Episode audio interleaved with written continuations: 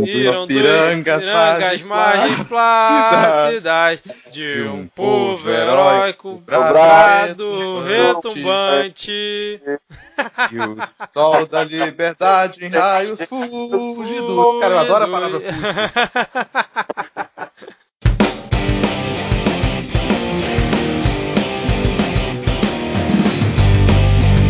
cidadão e cidadã, tudo bem? Eu sou Vitor Souza e está começando mais um episódio do Midcast. E hoje aqui comigo temos Júlia Caetano. Tudo bem, Júlia? Tudo bem, pessoal. É sempre um prazer. Boa noite, boa tarde, bom dia. Maravilha, Júlia. E é junto comigo e com a Júlia, temos aqui dois estreantes no Midcast. Eu vou começar apresentando por ele. Rodrigo Hipólito, por favor, Rodrigo, apresente-se para os nossos 10 ouvintes. E aí, galera? Todo mundo já. Todo, toda a galera patriótica preparada para entrar na intervenção com a Venezuela. É muito prazer estar aqui com vocês hoje. Obrigado pelo convite, por ser tão bem recebido. É, sou mais um desses interessados em política, comentaristas de, de portal. Espero poder contribuir, somar aqui com o Midcast. Maravilha, Rodrigo. Muito bom. Seja muito bem-vindo aqui ao Midcast. E completando o nosso quarteto de hoje, temos Diego Esquinelo. Por favor, Diego, também apresente-se para os nossos 10 ouvintes. Salve, manozinho e manazinha. Eu falo aqui de Manaus, muito perto da treta. Tô com muito medo de ser um dos primeiros a ser convocado para ir lá tomar tiro de venezuelano. isso, isso se eu não desertar e for pro lado de lá, né? Fazer uma guerrilha, uma coisa assim. Mas queria agradecer o convite aí do, do Midcast. É muito bom estar aqui fazer esse papel de, como disse o Rodrigo, comentarista de portal ao vivo, né, que, com plateia, né, comentários que vão ser lidos e respondidos aqui ao vivo. E é isso aí, além do mais, eu sou, além, acho que no mais eu sou sou servidor público da Universidade Federal do Amazonas e sou do PCB. É isso aí. Maravilha, então vocês já perceberam aí que temos comunista na área, hein? A BIM, se você estiver ouvindo aqui, eu não tenho nenhuma relação com eles, a não ser aqui na gravação estritamente profissional, beleza? Este então... podcast não se responsabiliza pelas opiniões emitidas. Exatamente. É um comunista católico no meio da Amazônia, obviamente um cidadão altamente perigoso. E eu, nossa, eu acho que eu não vou nem olhar embaixo da cama, com você ser um agente da BIM aqui agora. Porra, comunista católico na Amazônia, fantástico, cara. Eu tinha, tinha, tinha tocado de tudo isso até agora. É verdade, cara. Bom, como vocês devem ter percebido, hoje estamos aqui para falar sobre política. Porque se tudo der certo, mensalmente aqui no Midcast iremos fazer pelo menos um episódio 100% sobre política. Foi uma promessa que fizemos aqui em 2018 e vamos, como o Bolsonaro sempre faz com as promessas merdas dele, tentar cumprir aqui em 2019. Então a gente vai tentar fazer um giro aqui por algumas das principais notícias da política nacional. Né? Em 2018 a gente é, fez aqui no Midcast uma cobertura especial sobre as eleições e a gente gostou tanto disso que a gente resolveu tornar fazer um episódio especial com debate focado em política, né? E como não poderia deixar de ser diferente, o foco aqui desses nossos episódios vão ser os assuntos envolvendo principalmente é, as coisas relacionadas ao governo do nosso novo presidente Jair Bolsonaro. E aí eu queria começar aqui perguntando como é que a Júlia tem se referido ao nosso presidente Jair Bolsonaro. Qual apelido você está costumando chamar o, o, Bolsonaro na sua roda de amigos e inimigos, Júlia? Bolsolixo, eu sempre chamei de Bolsonaro. Mas isso é uma opinião bem particular, né? Assim, a pessoa que, o pessoal que estiver escutando esse podcast já vai achar que eu sou o quê, né? Comunista. Mais uma comunista aqui no, no, no, episódio de hoje, né? É, Rodrigo, como é que você costuma se referir ao nosso presidente maior, Jair Bolsonaro? Cara, eu vou te dizer que atualmente eu quase sinto um prazer de falar, de usar a expressão governo Bolsonaro. Porque do início do ano eu ficava aquele receio, nossa, é desagradável você falar governo Bolsonaro, só que depois de tanta pataquada, de, tanta, de tanto vexame, de tanta situação é, risível e estranha, além dos riscos que a gente corre, falar governo Bolsonaro toma um tom quase cômico. Então eu, eu tenho sentido até um prazer de usar o, o, o sobrenome é, ou, acho que eu prefiro falar agora família. Família Bolsonaro. É É o famoso rindo de nervoso. Exatamente. e você, Diego, como é que você costuma se referir aí ao Bolsonaro? Cara, eu, eu vario muito, vai do que vem na, na cabeça, mas eu uso muito biruliro. biruliro é, é muito bom, né, cara? É, é pessoais no mas assim, agora, como eu, como eu mencionei que eu sou servidor público federal, meu querido chefinho tem que chamar de excelentíssimo senhor presidente da república. Mentira porra nenhuma. Você quer que, se, se, você quiser, a gente corta essa parte aqui, cara, pra não complicar pra você. Não, não. Vamos lá, vamos lá. Só tenho fé. Beleza, cara. Se você tem fé, quem sou eu para não ter? Mas aproveitando já esse início aqui de episódio, saiu hoje um levantamento, cara. Não sei se vocês viram, da uma pesquisa da CNT. Ah, eu vi. Exatamente. E aí, de acordo com essa pesquisa, né, 82% dos entrevistados declararam ter votado para presidente, né, em 2018. Desses, 70,4% disseram que estão satisfeitos com o seu voto, 15,9 dizem que estão muito satisfeitos e 7,6 dizem que estão arrependidos. Será que essa galera já está arrependida com o Bolsonaro, esses 7,6%? Porque é, na pesquisa é, não diz que é exatamente em relação ao Bolsonaro, né? Mas é possível, né? Porque se você quem votou num cara que perdeu provavelmente não está arrependido com o voto dele, né? Não sei o que, vocês acham em relação a isso. Ia comentar é, dos números dessa pesquisa também, porque além da, de pensar nesses 7% de arrependidos, a gente tem uma avaliação positiva é, em números gerais de 30 e poucos por cento apenas da, é, dos números gerais da pesquisa. É uma avaliação muito baixa. E é considerando, que, é, considerando que mais de 70% dos entrevistados votaram no Bolsonaro, você ter quase 40% de apenas de avaliação positiva, isso faz com que o governo ele inicie o seu mandato em menos de 100 dias com uma média muito negativa. Né? Mas tem um contraste interessante que esses 38% é a avaliação do, do governo. Aí, aí, mais embaixo tem uma avaliação do desempenho pessoal do presidente. Aí já é 57% de aprovação. Exatamente, era isso que eu ia falar aqui, né? Ele ainda continua com uma margem grande de apoio, né? Até porque, cara, são nem dois meses completos de governo, né? Apesar de tanta merda que ele já fez, teria que ser um negócio muito bizarro para ele já ter um apoio tão pequeno, né? É. Júlia. Muita gente se arrependeu, né? Porque ah, na, fizeram até meme, página no, no, no Twitter, no Facebook de melhor já ir se arrependendo. É o que, Júlia? Sigam a página Bolsominions Arrependidos no Instagram. Eu recomendo. a Júlia se amarra nessa página. É, mas já passando aqui para o primeiro tópico, é, vamos lá. Como é que vocês estão enxergando aí esse começo do governo Bolsonaro, né? Eu queria abordar dois tópicos aí, se vocês quiserem ampliar o debate, podem ficar à vontade, que é o seguinte. É, nesses dois primeiros meses, ele já cumpriu uma promessa de campanha, que foi a questão de facilitar é, a posse de armas, né? Com aquele decreto que ele fez, assinando lá com aquela caneta da Compactor. E a questão da bolsa de valores, né, que o mercado continua muito empolgado aí com o governo Bolsonaro é, e não para de subir a bolsa, né? Teve ali uma queda ou outra, principalmente ali por conta da questão da Vale, mas no geral a bolsa continua subindo. Ele cumpriu essa promessa maluca dele. Então, assim, ele tá tocando a lá Bolsonaro mesmo, né? Para mim, no momento, não teve nenhuma grande surpresa em relação é, às coisas que ele está tentando implementar. Não sei como é que vocês estão enxergando aí esse começo de governo do Bolsonaro. Quem quer começar? Júlia? É, não quero começar, não. Não, posso começar. Posso. Posso puxar desses dois pontos, assim, até já era uma. Não teve muita surpresa sobre o decreto de que facilitava a, a posse de armas, né? Já era uma expectativa que ele fizesse isso logo nas primeiras semanas, o que no fim das contas não tem uma grande consequência política, apesar da gente ficar muito assustado, de imediato isso não tem uma grande consequência política.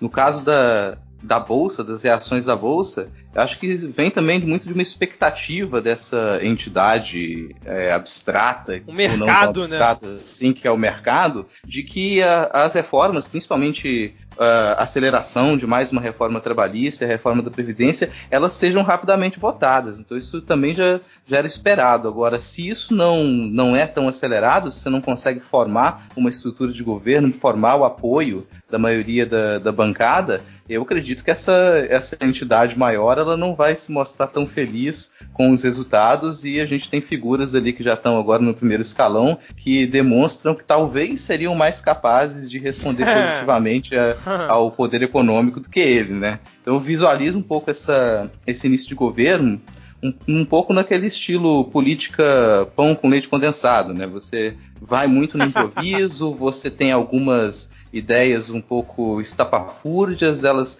começam a ir para frente, logo na frente você percebe que a gente sim, a gente tem uma constituição, por mais que ela não seja sempre observada, a gente tem algumas instituições que positivo ou negativamente elas funcionam e aquela sua proposta ela não pode ser implementada. Então a gente tem um governo de pequenos avanços, avança um passo, recua dois. E isso, na maioria das vezes, não funciona nem a curto nem a médio prazo. Então eu vejo um, um, governo bastante vacilante. Não sei se era essa a expectativa do próprio eleitorado do Bolsonaro.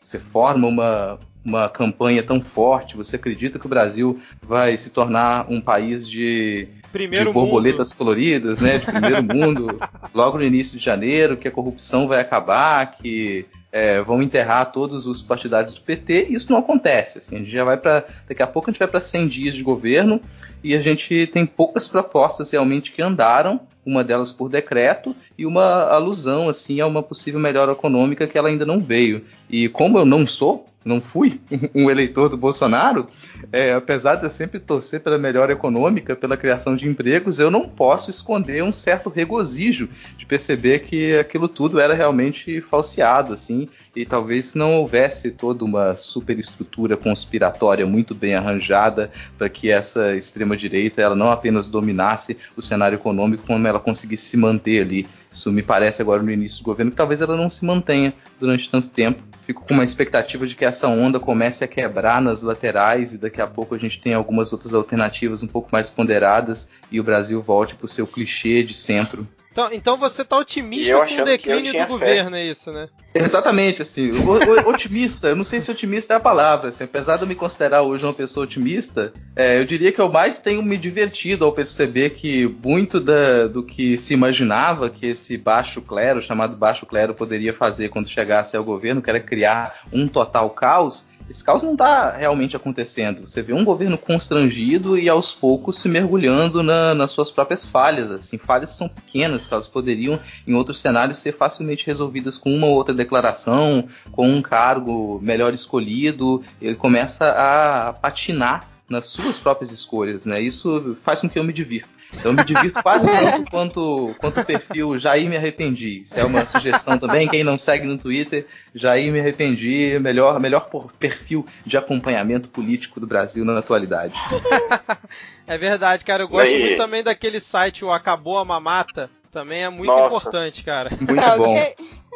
Mas fala aí, assim, tio. Essa questão do, do, das crises é, é muito louco ver, é, é, gritante que ninguém ali tem nenhuma, nenhum traquejo político. Né? O, o, o Onis, o Onis Lorenzo, Lorenzetti lá, o menino chuveiro, que colocaram para fazer essa articulação, já foi vive sendo desautorizado pelos militares. Não tem um trânsito exatamente bom nem dentro do próprio partido dele, né? Que é o PFL, que é o herdeiro da Arena, para vale sempre lembrar. Né? Que o PF, o PF é, eu acho sempre curioso como as amizades elas atravessam gerações, né? Olha que bonito, os militares voltaram para o poder agora, trazendo seus amiguinhos a tiracolo, né? Décadas depois. A boa galera e, do DEM, né? Pois é. E é, o, é, eu chamo, é que eu só chamo de PFL, eu acabo esquecendo que agora chama Democratas. Mas de qualquer forma, eu queria fazer uma observação sobre o, o, decreto, que eu vi muita gente tirando por baixo, falando que não mudava nada. Principalmente gente da esquerda, mas assim, ele flexibilizou. Ele, é, realmente, a regra continua basicamente a mesma, mas ele flexibilizou, flexibilizou o critério para cumprir a regra. Tipo, antes você precisava comprovar que você tinha necessidade, que você era ameaçado, que você sofria risco. E agora não, agora basta uma declaração sua dizendo: não, eu sou sim, Aí colocaram um índice lá que habitantes de estados com, sei lá, mais de 10, 10 homicídios por 100 mil, todos os estados estão dentro de, desse índice, né? E é, isso aí foi uma antes, malandragem antes... do caramba, né? Antes você precisava, por exemplo, comprovar que tinha um cofre em casa para guardar a arma. Agora você só tem que escrever lá no papel: eu tenho um cofre. É verdade esse bilhete, tá tudo bem. E a gente sabe que é, pre pelo preço, né, pela questão de acessibilidade, quem vai ter acesso a esse armamento são as, as classes mais elevadas, né? Então, o pobre de direita que votou no Bolsonaro não vai vender o seu Celta 2001 para comprar uma arma. Com certeza não.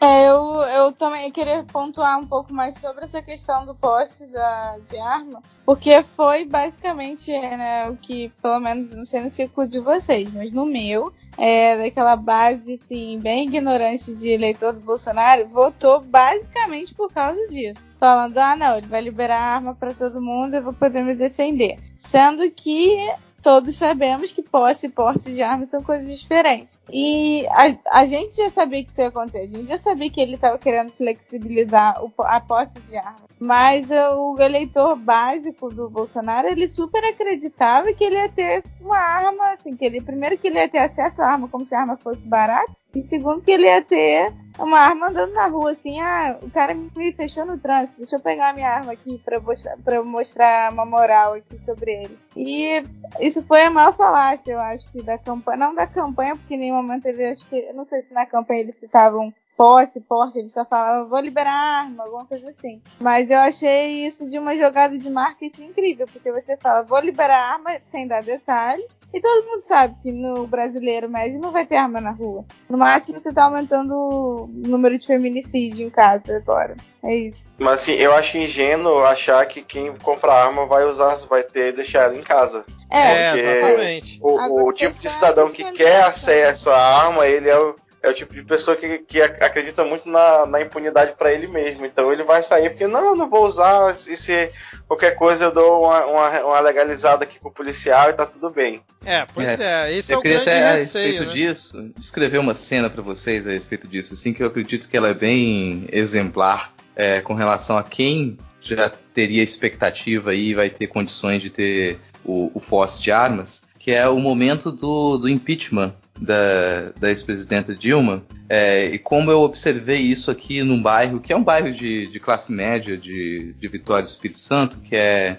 que é o bairro de Jardim da Penha, bem próximo da Orla de Camburi, que é uma das principais orlas aqui, e no momento do impeachment, logo depois que ele é aprovado, é aprovado o pedido de impeachment, nas ruas, na, na orla da praia, a gente já tinha uma série já de, de manifestações e de protestos da classe média que, que habita os bairros residenciais aqui de Camburi. E não demorou nem segundos para ouvir os primeiros disparos, porque o que era mais comum é que a organização do, dos eventos de protestos, das passeatas da, da direita pró-impeachment, é, já trazer, já levasse armas em cima dos trios elétricos e no momento do impeachment essas armas elas começaram a ser disparadas para o ar. A comemoração do impeachment era uma comemoração com disparos. E essa cena, que era uma cena até aterrorizante, quem estava próximo dos prédios e que não estava comemorando aquilo, começa a, a, ouvir os disparos, a ouvir as ofensas proferidas contra a ex-presidenta, e isso é uma coisa que ela se repetiu em, em, pequena escala em alguns locais, em uma escala ainda maior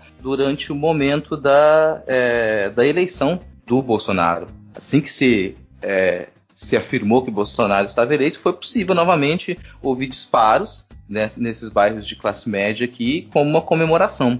E junto a isso, relato de outras comemorações e amigos e amigas se sentiram também já acuados dentro de casa com, com a família que era eleitores de, eram eleitores do Bolsonaro e os filhos e filhas que não estavam nessa mesma corrente, de começar a se preocupar porque os pais e tios tinham arma dentro de casa. Isso para mim é sintomático, que a comemoração de um processo político ela seja feita com disparos de arma de fogo.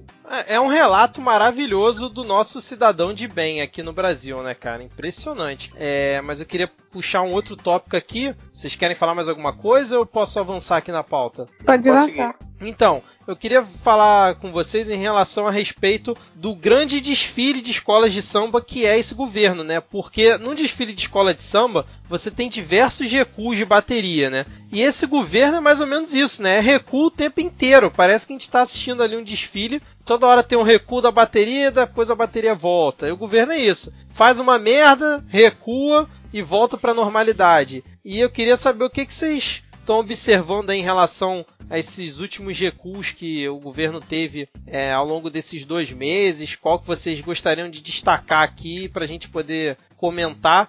Lembrando que hoje, aqui no dia da gravação, no dia 26 de fevereiro, acabou de ter um recuo, né, que foi lá do Ministério da Educação, na bizarrice que foi mandar aquele e-mail para todas as escolas é, municipais, estaduais e particulares dizendo que teria que ser obrigatório o canto do hino, a, além disso filmar os alunos cantando e ainda ler uma cartinha lá que usava o slogan do nosso querido presidente é, Brasil acima de tudo, Deus acima de todos, né? Acho que é isso. E aí, porra, choveu críticas e ele já recuou hoje. Aliás, eu queria sugerir da gente cantar o hino aqui todos juntos. Não sei o que, que vocês acham, pra gente já entrar no clima desse novo governo. Mas ele vai ter que filmar e mandar pro, pro ministro, senão não vale. É, não, não vai valer. Não, não precisa filmar, não. A gente pega um daqueles GIFs de Bom Dia, meu democrata, a gente insere a, a, o hino Nossa. cantado de fundo e já tá Só perfeito. o Hulk e o esqueletinho lá dançando. Mas como é que Mas, vocês assim, enxergam aí esses recursos do governo? Toda hora um recuo novo. Sobre é. os recursos, assim, é, antes, antes de a galera mencionar fatos, assim, eu queria traçar esse paralelo que eu acho que é, é, sempre importante. Desde que o Trump foi eleito né, nos Estados Unidos, eu tenho acompanhado a política de lá para aqueles programas de, de, de, talk show noturno, né, que tem uma notícia com piada ali, que eu acho, acho o formato bem legal, mas assim, dá para saber, dá para ver bem essa questão de você vazar, entre aspas, alguma coisa, ver como é que fica a opinião pública, e se der bom você oficializa, se der ruim você não oficializa. E aqui, é, como a cartilha inteira do Trump está sendo copiada, né, desde a questão da, do, da mídia, né, do, do, da comunicação tradicional como inimigo, né, da, desse distanciamento, da, da, intolerância com qualquer tipo de oposição. É, é, chega a ser infantilóide até, assim, qualquer crítica que é feita é, é rechaçada de uma maneira duríssima. Então, essa questão dos recursos é muito comum nessa estratégia de governo que eles lançaram, que eles estão fazendo, né? Então, é, não é uma coisa que vai parar por agora. A gente acho que a gente pode esperar recuo aí até o final do governo, que seja breve. É, é eu e... concordo em concordo em número, ideologia de gênero e degrau, assim.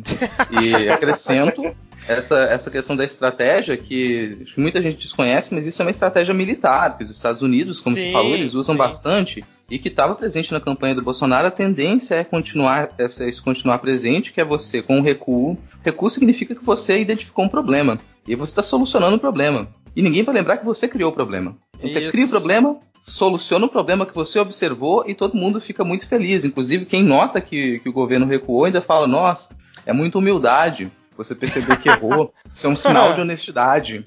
Eu, pode ser até um sinal de honestidade no primeiro, no segundo, no décimo momento, mas é, depois de, de a, a, tantos recuos assim, você começa a perder credibilidade. Ainda que você não perca credibilidade com o eleitorado, a gente tem que lembrar que você não, não é um pouco difícil você ficar em campanha durante quatro anos, que me parece que é o que o Trump quer, quis fazer e tem feito nos Estados Unidos, e o Bolsonaro quer replicar aqui. Uma campanha de quatro anos é uma coisa muito difícil, você manter essa mesma estratégia. Alguma coisa tem que acontecer, algo tem que ir para frente. Do contrário, o público, o eleitorado, pode até ser agradado mas o poder econômico talvez não esteja tão agradado. Assim. Os acordos, a máquina, a máquina pública, a real política, ela talvez não fique tão não se sinta tão agradada se você sempre recua. As coisas elas precisam andar, as instituições elas precisam funcionar, mesmo que não a olhos vistos. Então eu percebo que esses, esses recuos eles é, são ainda, como, como o Diego falou, um reflexo dessa, dessa estratégia, dessa ideia de permanecer em campanha, era isso que ele fazia em campanha, é isso que ele talvez continue a fazer por agora, mas não sei se isso funciona muito bem. Um dos primeiros recursos que eu, que eu lembro até, se é para trazer, trazer, alguns exemplos, não sei se vocês vão lembrar, que era o recuo a respeito dos livros didáticos. Isso, é, é, era. Tá, tava aqui na minha lista. Tô com uma lista aqui de 12 recuos do governo Olha só. Só, nas, só nas duas primeiras semanas, cara. E uma delas é justamente essa aí que você comentou. É, isso aí na Sapucaí, nossa, ia fazer um desfile fantástico. um desfile inteiro com 12 recuos. Não tem mestre de bateria que consegue fazer isso. Júlia, antes de eu listar alguns dos recuos aqui, dos 12 recuos, sei lá, se você quiser comentar alguma coisa aí, como é que você tá vendo esse vai e vem do governo? Não, na verdade, eu acho que eu concordo com o que foi dito e basicamente passa para a sociedade a falta de credibilidade né, do governo em si, da estruturação do governo. É o que, foi, o que vocês falaram no começo, que quando a gente começou a gravar. É realmente da vontade de rir, entendeu? Assim, é aquele riso de nervoso, mas mostra um pouco assim, é um pouco menos alarmante do que eu pensava. Porque eles realmente estão jogando com, ah, vamos ver o que vai dar. É bom até certo ponto, ruim até outro, mas eu realmente fico menos preocupada do que eu estava no passado. Por exemplo, que eu achei que ia ser um caos generalizado logo em janeiro, por exemplo. É, mas realmente é uma falta de credibilidade geral que me passa esse governo por conta desses recursos. Não, e é uma estratégia boa, né? Porque, é como vocês falaram, eles agradam o próprio eleitorado, porque fala, nossa, que governo humilde e tal, reconhece que fez merda e voltou atrás, blá blá blá, na época do PT não era assim. E também, é, entre aspas, muito entre aspas, agrada a galera que é contrário, porque fala, putz, ainda bem que esses caras recuaram. Só que, tipo, tem que ficar vigilante, né? Porque em um, numa dessa aí com Congresso aberto e agora, né? Porque no primeiro mês o Congresso ainda não estava aberto numa dessas eles botam alguma coisa dentro de algum projeto ali, né? De alguma votação que está pautada, sem ninguém saber, de repente surge uma emenda, algum projeto de lei de algum recuo que eles tiveram no passado, e aí quando você vê o negócio foi votado, já passou e aí já era. Não tem chance de você repercutir, de você questionar nas redes, a imprensa questionar também, quando você vê passou. Coisa que os governos anteriores cansaram de fazer, né? É, mas assim, eu tenho aqui, por exemplo, 12 recuos que o governo Bolsonaro, logo no, no início, ele fez é, e acabou repercutindo bastante, que foi o Bolsonaro ter dito que assinou o decreto de aumento do IOF, né? Quando na verdade ele não assinou porcaria nenhuma. É que o Paulo Guedes tinha colocado em prática a redução da tabela, do teto da tabela do imposto de renda, que o Bolsonaro anunciou e não tinha nada disso também. É, a questão aí que é, vocês falaram, que o ministro da Educação, né, o imbecil do Vélez, só, só tenho isso para falar dele, é, tinha colocado ali uma. Como é que foi? Um, publicou no Diário Oficial, né? É, os livros didáticos não precisavam ter mais exigência de é, bibliografia, é, podia ter determinados erros de revisão ou impressão, e várias outras coisas que depois eles também recuaram e ficaram jogando no colo do governo Temer e o ex-ministro ministro da Educação falou que não, que não tinha nada a ver com isso. Então, assim, foram muitos recursos. Eu vou até deixar um link aqui no post com essa, com essa lista, porque se eu ficar falando aqui, a gente não, não termina hoje esse podcast. É, eu acho que é válido lembrar sobre a questão da Embaixada do Brasil em. É, a Embaixada do Brasil ser deslocada de Tel Aviv para Jerusalém. Isso Bem foi assim, sensacional. Eu fiquei desesperado quando vi a declaração do Bolsonaro. E depois ele foi e voltou, ah não, não tem nada a ver, porque depois que o Egito se posicionou, né? Mas ainda tá meio suspenso isso aí, né? Ainda pode rolar, dependendo da pressão que, que os Estados Unidos fizerem. Exatamente. Não, o, o que, preocupante. O que tem me deixado mais preocupado nesse governo é o seguinte, né? Você vê a análise dos, dos especialistas em política, nós não somos, né? Dos, dos que se dizem especialistas, é falarem que a galera mais é, como é que eu vou dizer assim, mais sensata, mais sensata então, é a galera da ala militar. Isso para mim é muito preocupante, cara. Como é que você fala que num governo a ala mais sensata é a ala militar? Então assim, uhum. esse, esse governo ele tem me dado um certo calafrio, vamos dizer assim, justamente por isso, né? E o que você vê de notícia com o Mourão eu não lembro de ter visto os vices anteriores, até mesmo o Temer, ter tanto espaço no noticiário como teve o Mourão. Mesmo que assim o Mourão tenha assumido por alguns dias por conta da operação que o Bolsonaro fez e tal, mesmo depois disso ele continua tendo espaço, né, para fala dele, para posicionamento dele a falta de alinhamento entre o Mourão e o, e o Bolsonaro, né? Exatamente, exatamente. É, é porque o, o, Bolsonaro também ele bota uma barreira muito baixa, que ele é tão escroto, tão escroto que você ouve alguém falar um A de sensatez já fica, no, que bonitinho. Exato. Esquece que ninguém chega a general do exército sendo burro. Você chega presidente da República, é, é, bem tranquilo. Agora, general do Exército, não, você tem que ter. Você é inteligente. Você tem cursos e cursos de estratégia do grego, estratégia do francês, estratégia, né, para chegar ao cargo de general do Exército. Então, ele só está fazendo uma estratégia de comunicação, é, o mínimo, né, o que o Mourão faz. Sim, é verdade, concordo. É, tem isso. Os, mili os militares nossa, eu ouvi um eco horrível da minha voz agora. É... eu também ouvi, cara. Nossa, cara, foi assustador. é... A Binha, é... você? É, nossa, deu, deu, um, deu um arrepio. Ainda mais que eu ia falar dos militares agora. É, dos militares são algumas coisas que eu acho curiosas, assim, é claro, também de, de ficar. É, de ser estarrecedor que eles sejam o que há de mais coerente nesse momento no governo, mas num pensamento frio isso me parece quase inevitável. Primeiro por a gente tratar agora com o chamado baixo clero, que são pessoas que elas não têm aquela dinâmica de Brasília, elas não estão habituadas com, com como funcionam aquelas engrenagens, nem do modo prático, nem no, no diálogo. E algumas dessas figuras dos militares elas já estavam presentes no governo anteriormente. Se a gente for pensar hoje na, no grande escalão do governo, as figuras não militares elas são poucas. É claro que a gente tem os ministérios menores, mas dentre os ministérios mais chamativos, eh, os não militares seriam o Paulinho Guedes, o Serginho Moro, a, a nossa Paulinho Damares. Guedes. é. O Paulo Guedes. É, o Paulo Guedes, tá? E o Onix. O Onix Pokémon seriam assim as figuras de primeiro plano ali, que elas é, não são, não tem ligação nenhuma com os militares, assim é, esses ministérios que são um pouco menores e relevantes, como o MEC do treinador, eles não são militarizados, mas é porque eles talvez nesse momento eles não, não, não tenham cargos tão importantes assim. E sobre essa presença dos militares coerentes, tem dois pontos que eu acho importantíssimos a gente lembrar, assim. Primeiro que o Brasil ele não passou por uma justiça de transição muito efetiva, que a maioria das, das democracias que elas tiveram processos ditatoriais ou é, processos de apartheid, como foi na África do Sul, elas têm um período ali de 15 anos, 10 anos, que gente, do que a gente chama de justiça de transição, em que você vai tentar responsabilizar algumas das pessoas que estiveram envolvidas com crimes contra a humanidade e reestruturar os cargos públicos. No Brasil isso não aconteceu. Os militares eles sempre estiveram presentes e eles têm a tutela é, oficial da, da ordem brasileira. Eles têm a tutela para manter a ordem no, no cenário nacional, isso é constitucional. Então eles sempre tiveram presentes, eles nunca escaparam. O fato deles estarem sempre presentes também faz com que muito da formação dos militares brasileiros dos últimos tempos ela tenha um enfoque em manter uh, as coisas brandas, assim. O Mourão ele talvez nem fosse desse grupo mais brando, ele não fosse desse grupo que é, que compreende o que foi a, a ditadura militar e quer manter o processo democrático mais limpo.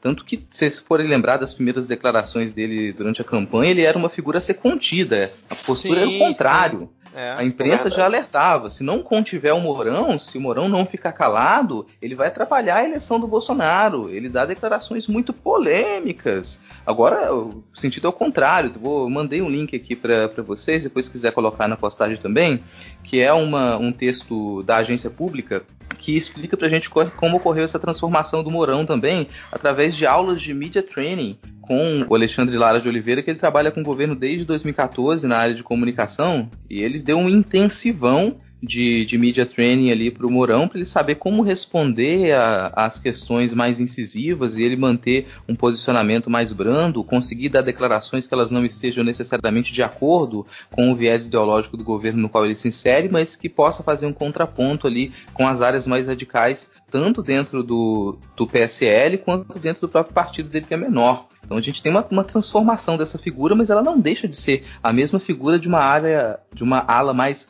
radical do exército. É isso que me deixa mais receoso. Menos os outros militares que estão presentes e mais uma ascensão do Mourão que pode puxar militares mais radicais. É, vale lembrar que o Mourão ele é do partido do Levi Fidelix, isso já diz bastante coisa. E na durante a campanha, como o Rodrigo bem comentou, ele chegou a falar naquela entrevista dele para Globo News, né, que meus heróis não morreram de overdose e falaram e falou que heróis matam quando estavam perguntando a respeito da ditadura e tal. Então assim, realmente foi uma mudança de, de chave que ele fez aí depois que a eleição acabou, principalmente quando entrou esse ano, para realmente parecer o cara mais sensato. Mas se você pega o histórico dele para trás, né, cara, não, é, é, tem que analisar com bastante calma, porque senão daqui a pouco a gente tá entrando numa fase que tá todo mundo elogiando os militares, os militares são os, os mais bonzinhos desse governo, e daqui a pouco vão tá, vai ter gente apoiando que, porra, só os militares mesmo para resolver a situação e dar jeito no país, assim como foi com o Temer, né? Que a imprensa principalmente apoiava bastante, falando que o Temer era a solução para a crise, que a crise ia acabar depois que o Temer entrasse. Mas enfim, é, mas vocês têm mais algum ponto a falar a respeito dos recursos? A gente pode avançar aqui na pauta. Só aproveitar que a gente estava falando de ministério e que essa presença né, muito forte dos militares e dizer que o dos não militares, assim, tem o Moro e o Guedes e os outros são toda indicação do Olavo de Carvalho, né? Nossa, Verdade. então a gente, a gente vai chegar então, nessa parte é... aí. Ah, então de boa, foi mal. Não, tranquilo, é porque na, o próximo tópico aqui da, da pauta são justamente os ministros do Bolsonaro e todas as polêmicas em que eles estão envolvidos, né? E aí eu já queria puxar justamente por um dos indicados do Olavo de Carvalho, daquela besta quadrada, daquela anta, que é o Ricardo Vélez, que a gente já comentou dele aqui dos erros de livros didáticos, né? É, mas ele também já soltou algumas declarações polêmicas ao longo desses dois meses, que tipo foi falar que os brasileiros eram canibais, que brasileiro quando viaja para fora fica pegando tudo, fica roubando assento de avião, quando vai no hotel fica levando tudo que é possível para casa. E agora teve essa semana essa questão aí é, do hino nacional do e-mail que ele mandou para as escolas. Que essas, esses pontos principais eu vou botar link aqui no post para quem não está muito familiarizado, mas também se a gente for entrar no detalhe de cada assunto assim, fica vai ficar um episódio muito extenso, né? E teve também a, a Damares, né? Com todas as polêmicas dela do azul e rosa, que foi o que bombou no início do ano, né? Teve quando também ela falou que deixamos a teoria da evolução entrar nas escolas, como se tipo o criacionismo fosse a solução. É, teve também a questão quando ela falou que os hotéis fazendas eram uma coisa de fachada e na verdade são locais para turistas irem transar com animais. Isso é uma declaração Eita, antiga. É, não, essa é uma declaração antiga dela. Tanto essa da teoria da evolução quanto do, dos hotéis de fa fazenda são declarações dela de 2013, mas que mostram bem é, a cabeça dela, né? Porque, me, vocês vão me desculpar, mas por tudo que ela já tem falado, com certeza a, a, mente dela não mudou em relação a esses pontos, né? Eu duvido muito. É a questão do azul e rosa que foi o que mais pegou aí no início do ano. E a gente tem várias outras polêmicas envolvendo ministros, e aí eu queria que vocês pudessem comentar alguma coisa aqui que vocês queiram em relação a esses essas figuras aí, algumas totalmente execráveis, né? É, dá pra começar pela, pela Damares, né? Pela Damares, é, é, justamente falar que todo mundo tá achando que ela é só é, um cortina chamariz, de né, fumaça, né? Assim, né? Pra cortina de fumaça, mas olha, eu acho que foi na semana passada, saiu um documento de um, um, um, órgão interno lá do ministério dela, que era do Ministério do Trabalho antigamente, que é responsável por fiscalizar é, direitos humanos nas prisões e nos, nos, institutos de correção de adolescentes e jovens. Né, que eles tinham trabalho para fazer e o ministério não estava liberando verba. Então ela não é só a cortina de fumaça, ela tem uma agenda clara, né, muito ligada a, a essa questão de de, de, direitos humanos com muitas aspas nesse sentido, nessa moral mais evangélica, assim, né, de direitos humanos para humanos direitos, que ela vai enforçar com muito, é, assim, com muita, enforçar com muita força, enfim.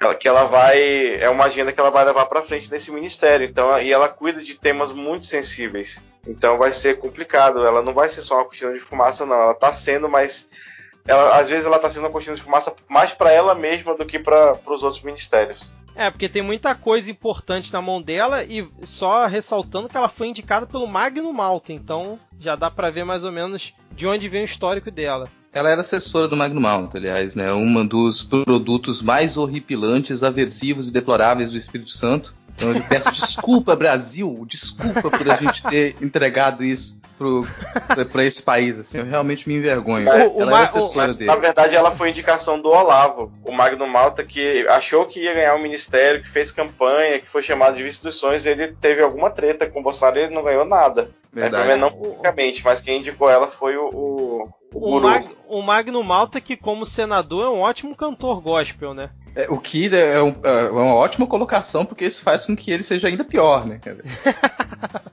é, aliás, dando notícias do Magno Malta, recentemente ele acabou de terminar mais um casamento, procurando por. É, terminou acho que o terceiro, ou quarto, ou quinto casamento, né? E vai procurar mais uma novinha, porque é isso que esse agente da família de bem faz cantar pagode gospel e procurar esposas mais novas.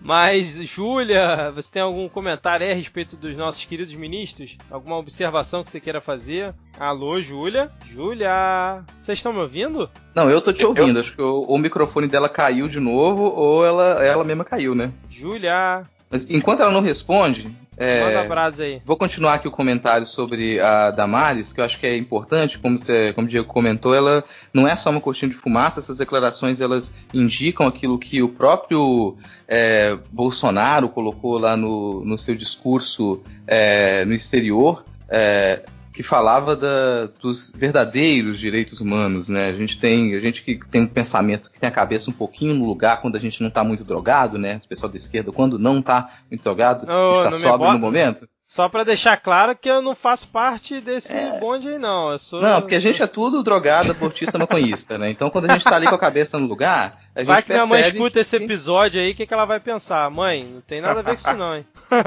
é, não só os barbudos aqui, né? Sim, e a Júlia, né?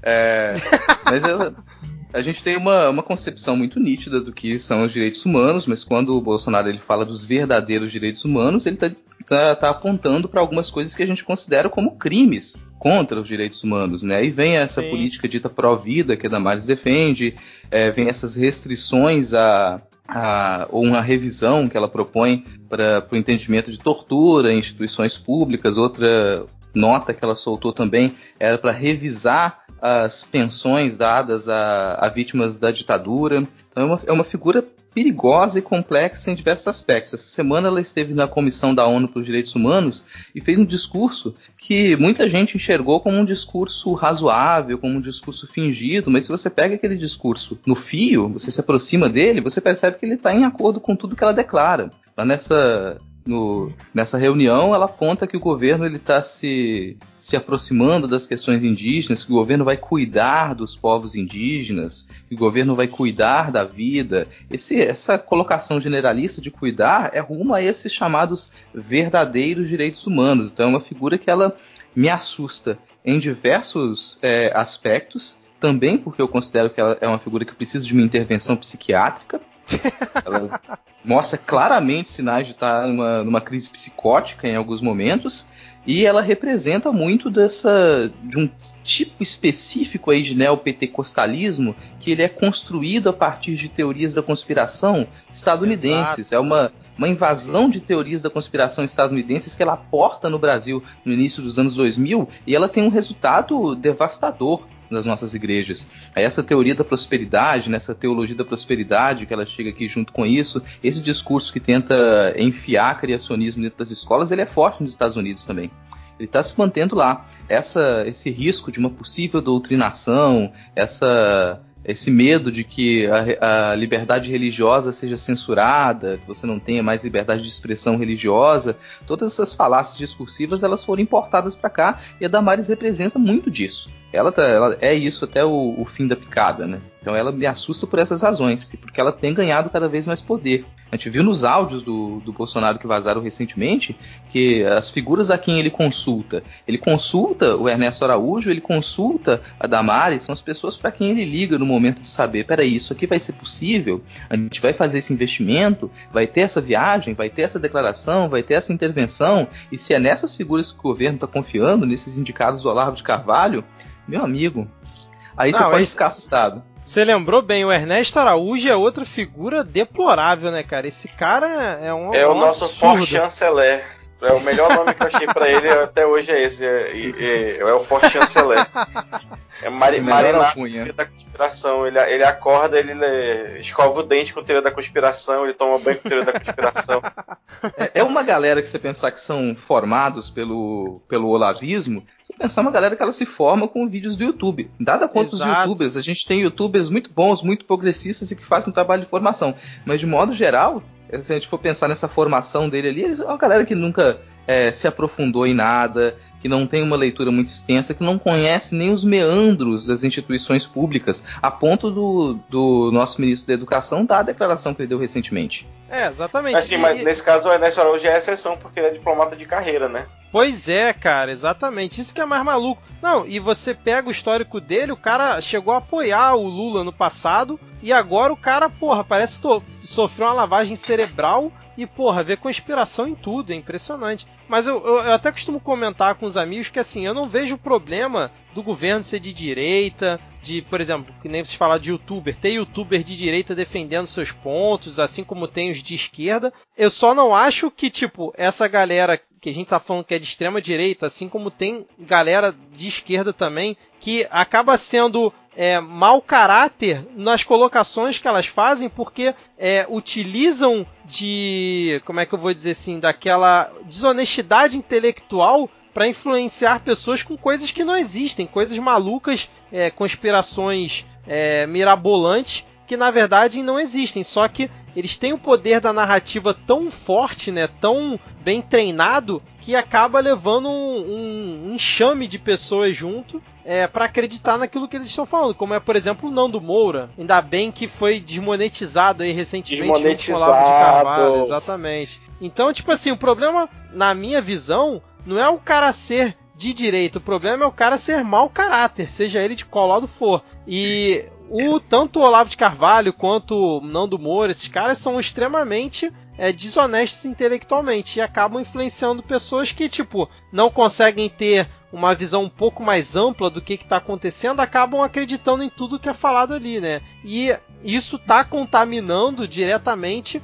esse governo, coisa que a gente, pelo menos na nossa percepção, pelo menos na minha, não sei na de vocês, a gente não via isso ocorrendo, mesmo quando era o PT, que é um partido de esquerda e que tem fortemente a sua ideologia, mas você não via, o, pelo menos eu não me recordo, uma influência conspiratória que tá todo mundo contra eles é, entranhada dentro do governo, né? É, para mim você, você definiu um pouco do leitmotiv da extrema direita, que é uma, uma, uma grande frustração e aliada a, a, crenças conspiratórias e um pavor do outro, assim. Isso para mim é extrema direita. Direita no Brasil também não teria tanto problema em dialogar com ela, mas direita era o quê? Direita é o FHC. Direita era o Serra. Uhum. É, Centro-direita era o Ciro Gomes. Aí quando você começa a considerar o Ciro Gomes como esquerda, quando a gente começa a considerar que é, é, esse tipo de aliança, a gente percebe, peraí, a direita do Brasil ela desapareceu, ela deu lugar para uma extrema direita, e com essa extrema direita é impossível dialogar. É, na, na, verdade, é, é no, no, mundo, mas tipo, no Brasil a gente conseguiu ver um deslocamento do espectro político inteiro para a direita, né? Você imagina uma reta assim que tinha, sei lá, a a Arena no, de um lado e aí o PCB do outro, lá na década de 70, né, que como extremos aí da, da direita e da esquerda, e aí você foi trazendo o que era a esquerda, a extrema esquerda mais para perto do centro, mais perto do centro, ao ponto do, do próprio Partido dos Trabalhadores ser considerado um partido de esquerda esquerda que pela que já não é tão considerado pela maneira que ele governou de conciliação de classe, de concessão ao capital internacional etc. Então a gente viu, né, o Ciro Gomes ficou bem paradinho no lugar onde ele sempre esteve, e a gente viu a esquerda aí se aproximando dele, né, deixando de, de, de lutar por, por pautas históricas, de, de reformas mais profundas no Estado e tentando fazer assim aquele o que dava, né, um arrozinho com feijão, enquanto a direita né, foi andando para o outro lado também. Então parece que o espectro político inteiro se deslocou. E a gente está com uma direita, uma extrema direita muito exacerbada e uma esquerda meio perdida e, e muda. Exatamente. É, Júlia, tá por aí? Júlia, alô, Júlia. Eu já tô preocupado com a Júlia. Eu acho que a Bin chegou lá. A gente tava pensando que o primeiro a ser atingido era o cristão, o cristão não foi atingido. Mas é que tá, pra chegar aqui na Amazônia tem que, tem que aguentar a mata, rapaz. e o pessoal achando que ia chegar aí com, com uns 30 soldados conseguir atravessar a Amazônia pra invadir a Venezuela, né? Olha aí. Não, aqui a gente tem um soldado muito bom, chama Mosquito da Malária. É uma maravilha. Mata tudo. Peraí que eu tô falando aqui com ela no WhatsApp, vamos ver o que ela vai responder aqui. Ela, a Júlia falou que mais 5 minutos ela tá de volta, então vamos seguir aqui, daqui a pouco ela, ela retorna. É, tem mais dois ministros que a gente não, não comentou sobre eles, que eu acho que pelo menos valeria pontuar, assim que a gente tem esses super ministérios, né? Aí junto com o super ministério da, da Damares, a gente tem o super ministério da Economia com Paulinho e da, da Justiça e Segurança Pública com Serginho, né? Que Isso, são, é. É, são duas figuras também que elas estão continuam ganhando poder. Eu fico muito, acho muito estranho que, que o Paulo Guedes, que estava tão em evidência, estava na mídia constantemente durante a campanha e no, nos, nas primeiras semanas de governo, ele tenha desaparecido. Cadê o Paulo Guedes? É verdade, pare, parece que tá quietinho ali, né, cara? É, isso me assusta porque eu não sei o que ele tá fazendo. Quero saber o que o Paulo Guedes tá fazendo, cara. Não, mas assim. Aí também é um, um, grande protagonista dos recuos, né? Só que aí já recuo de quando ele era juiz para agora que ele assumiu a sua verdadeira face. É, é em, em, relação. Eu tô muito achando muito bom esse negócio de Serginho e Paulinho. Em relação ao Paulinho, é, parece que estão querendo dar aquele ar dele de que assim, não, o cara tá focado só em, em trabalhar na reforma da Previdência e nada mais e tipo, deixa ele quietinho lá. Só que, como vocês falaram, né, durante a campanha, inclusive ele falou algumas bobagens com que o Bolsonaro não concordava e agora realmente parece que deram um cala-boca nele, né? E o Moro com esse pacote anticrime dele, com a questão ali do Caixa 2 que, que merda, foi... né? É, nome que merda, realmente. Uma lei anticrime, porque tem alguma lei que é pró-crime. É, é, eu fico, eu fico é. muito puto com o nome dessa lei, velho. É, eu sei que já, isso aí já tava mais. É, acho que não sei se estava mais embaixo, mas falar desse pacote anticrime é um nome horrível, mas eu, eu quando eu percebo esses nomes que, que, a, terror, que a né? extrema-direita dá para suas propostas, é, eu consigo enxergar ali também uma estratégia, sabe? Você nomeia uma proposta de uma maneira que, que quem for contra aquela proposta está sendo contra um valor quase universal, um valor generalizado. Aí você chama uma proposta de escola sem partido, e quem for contra aquela proposta está querendo doutrinar as escolas. Você chama um pacote é, contra o crime organizado, que era o foco do pacote, de pacote anticrime, qualquer pessoa que criticá-lo automaticamente é, a favor do crime. Então é uma estratégia que ela, que ela é muito genial em alguns aspectos. A gente tem um exemplo de, aqui no Brasil, eu vou me permitir trazer para minha área, mais como um exemplo mesmo, de como pode ser genial nomear alguma coisa é, para apagar outras no o início da, do processo de desenvolvimento da arte contemporânea no Brasil tem um movimento chamado neoconcretismo, que é um movimento construído basicamente pelo Ferreira Goulart. É um poeta que ele pensa uma resposta aos concretistas paulistas. Como ele tem uma rixa muito grande com os concretistas paulistas, ele estava trabalhando no Rio de Janeiro naquela época com os concretistas cariocas, a maneira como ele encontrou de jogar uma pá de cal em cima do concretismo paulista é falar que agora a gente tem o neoconcretismo. Então qualquer pessoa que se dissesse concretista estava apontando para o passado.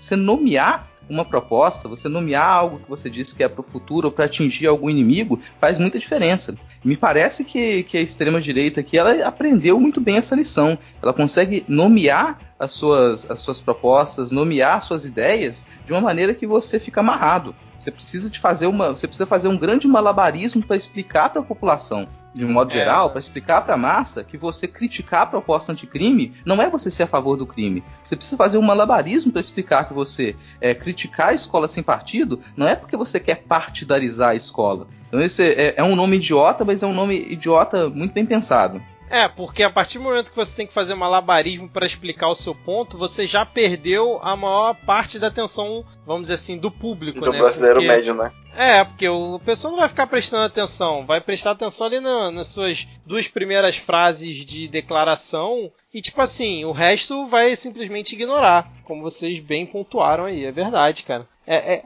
assim, uma coisa a gente não pode negar: a inteligência na estratégia e no marketing da galera ligada ao Bolsonaro foi extrema, né? Desde a eleição, chegando até esse momento aqui durante o não, governo. Sim, sensacional. Isso aí não dá para negar mesmo, né? Que a leitura e assim foi uma leitura muito muito rápida, porque desde, acho que desde 2014, da, da, da 2012 na verdade, as eleições municipais estavam dizendo essa essa vai ser a eleição do da internet, vai ser a eleição da internet, mas a, a TV ainda vinha com, com muito peso, né? O, o, tem um podcast que chama NBW que a galera trabalha com marketing político, eles sempre comentavam sobre isso. Né? Que será que essa vai ser a eleição da internet? Mas e aí todo mundo que eu ouvi falar né, no, no começo do processo eleitoral lá por julho, agosto, estava dizendo não que, a, que ainda não tinha potencial para fazer tudo isso pela internet, que a TV ainda ia ter um papel muito importante.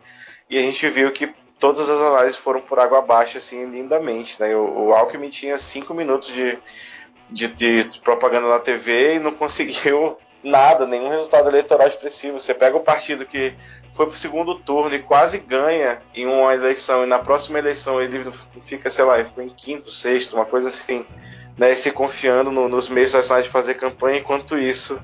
É, esse o espírito né, do, do, do bolsonarismo rondando pelo, pelos grupos de zap zap, onde a sua tia te mandava todos os dias uma notícia que estavam, o crime está, está louco, está exacerbado. Então, é, realmente foi genial essa leitura rápida e, e a utilização deles do, do, dos meios de comunicação. Exatamente. É, vocês querem falar mais alguma coisa aqui em relação aos ministros e suas polêmicas? Falar mais alguma coisa do pacote anticrime ou a gente pode avançar aqui na pauta? É, sobre o pacote anticrime, só pontuar que uma das é, dos recuos aí também foi o desmembramento desse pacote. Ele tinha já a, a proposta inicial ali de abarcar a criminalização do Caixa 2. Isso aí foi, foi, estava em campanha também, isso era uma expectativa, e a criminalização não entrou no pacote anticrime. Então agora ela pode fazer parte de uma segunda proposta a ser apreciada pelo Congresso num segundo momento, sabe-se lá quando, né?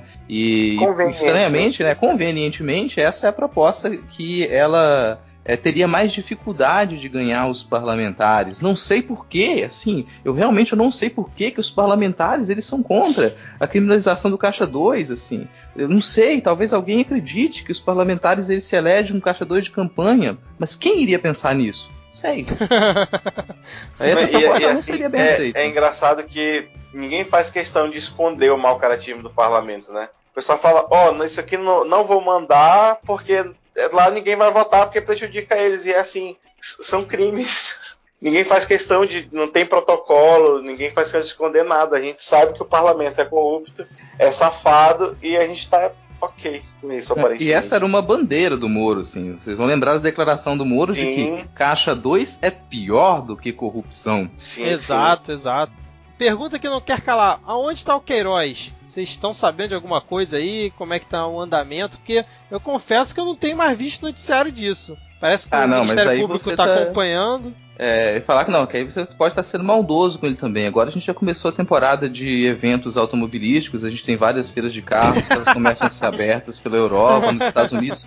Eu tenho toda a convicção de que o Queiroz ele tá lá fazendo negócios. Você está no salão do automóvel é brilhante, brilhante. Teve um depoimento essa semana, o cara falou que os investimentos do Queiroz davam 18% ao mês. Ao mês, cara. Impressionante. Esse cara é um fenômeno. Ele que tinha que estar no Ministério da Economia. Isso é verdade. Assim, tirando aquela parte que ele, que ele ganha, sei lá, 18 bilhões, milhões vendendo carro, mas ainda precisa pedir 40 mil emprestado, mas isso aí acontece. Foi só um, um, uma pedrinha no caminho, mas depois ele ficou bem aí e assim, eu acho bonito, né, quero aqui ressaltar a humildade, né, um homem simples, um homem bom, que apesar de movimentar toda essa quantia de dinheiro, mora na sua casinha lá, né, humilde, paredinha de tijolo nu. Claro. Não, e uma coisa que também a gente não escuta mais falar é do filho do Mourão, né, que ganhou aquele carguinho lá no Banco do Brasil e, tipo assim, gerou toda aquela polêmica. O Mourão falou que o filho dele mereceu, é isso aí, tipo, ninguém falou mais nada, né? Passou isso, né? Tá, deve estar tá por lá mesmo. A, desse, desse caso mais ridículo foi falando que ele, o meu menino tinha sido boicotado nesse governo comunista. Aí pegaram o histórico de, de, de funcional dele, acho que ele tinha recebido acho que oito promoções ao longo dos últimos dez anos. É, exatamente, cara. Nenhuma, nenhuma assim estratosférica como essa, né? Que é um cargo de confiança totalmente discricionário do presidente do banco. É, mas é. quem reclama, quem reclama é quem não tem. Quem, quem, que culpa é dele se ele tem o pai? rico se ele tem um pai bom posto? Ele mereceu. Ele tá lá porque porque ele não tem um pai rico, não Ele tem um pai bem colocado. Meritocracia do pai, exatamente. É, só dando um aviso aqui pros ouvintes que a Júlia falou que tá com problema lá na casa dela com a geladeira dela e ela tá lá tentando resolver, então não sei se ela consegue voltar pro restante aqui da gravação, cara. Mas vamos seguir aqui, ela falou que a gente pode seguir sem ela. Pô, É. geladeira é complicado, cara. A gente tá com problema na geladeira aqui em casa faz uns, uns quatro meses. A geladeira ela congela durante o dia e ela para de funcionar, tem que descongelar durante a noite, deixar desligada. Pô, é Cara, eu acho que é isso. Eu acho que é isso que ela tá falando. Ela falou que a geladeira tá descongelando sozinha aqui. Aí ela tá lá vendo com a irmã dela como é que faz pra resolver. Mas assim, ainda em relação a essa questão da família, como é que vocês acham que essa todas essas toda essa bagunça envolvendo aí o Flávio Bolsonaro, o Queiroz e agora o Laranjal do, do PSL, que envolveu ali o Bebiano, né, que foi o primeiro ministro a cair no governo, que caiu por conta do Carlos Bolsonaro, segundo ele, né, depois daquela confusão que o Carlos Bolsonaro arrumou no Twitter. Até quanto vocês acham que é, a família vai influenciar negativamente é, no governo Bolsonaro nessa questão de ficar arrumando confusão que possa eventualmente atingir o, o Bolsonaro pai, que até o momento está sendo blindado por todo mundo, né? Eu só queria fazer uma observação sobre o, o, o Carluxo antes da gente entrar ne- nessa pauta, que sobre a questão do- de- dele dele estar presente ou não na Câmara do, do Rio, que ele desde muito jovem ele dominou a arte da bilocação. Né? Ele é capaz de estar em dois lugares ao mesmo tempo, porque quando ele estava na faculdade de direito, aí no Rio, ele também fazia um estágio em Brasília. E era assim, o horário coincidia e ele conseguia cumprir os dois.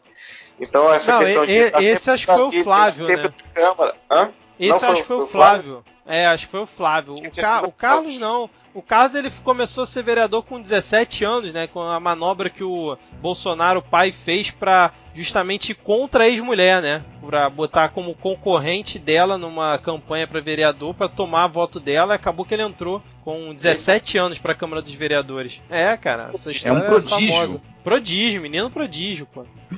É, Mas, mas como é que vocês veem aí essa confusão que esses caras estão arrumando aí? Que agora que, tipo, uma coisa é ser da oposição, né? Ser da oposição é muito bom, muito fácil. Depois que você tá no governo, segura a onda, né? Porque vão investigar a sua vida até não poder mais, né?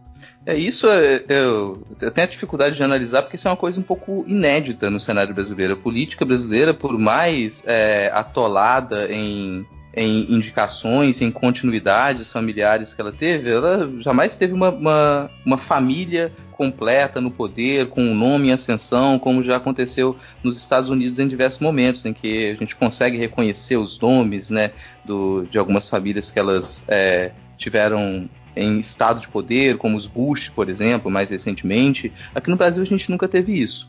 A gente sempre teve Essas oligarquias costumam ficar nos estados, né? No cenário nacional elas não conseguem chegar Exatamente. nesse nível. É, era típico desse segundo plano. E agora é a primeira vez que no Brasil a gente tem essa, essa família tomando conta da, do, do primeiro escalão. Então é uma coisa que é um pouco difícil de analisar, mas se eu puder dar um chute, eu chutaria que é, isso mais vai atrapalhar do que vai ajudar. Mesmo que o Bolsonaro, presidente, ele continue blindado, ele começa a ter que escolher em algum momento. Ou eu vou valorizar dentro dessa real política as opiniões e as posturas dos meus filhos, ou eu vou valorizar as opiniões e posturas dos meus aliados políticos, porque elas começaram a entrar em conflito. O caso Bebiano é um caso que ele é, extrapola isso, ele mostra pra gente que aquilo não vai funcionar. As opiniões deles eu, eu visualizo que elas estão em desacordo com o restante do governo e eu não percebo que é possível fazer uma política real, uma política de articulação, se você tiver que escolher entre família e aliados políticos. Então, ou, ou em algum momento o Bolsonaro vai ter que cortar a cabeça. Não sei quais,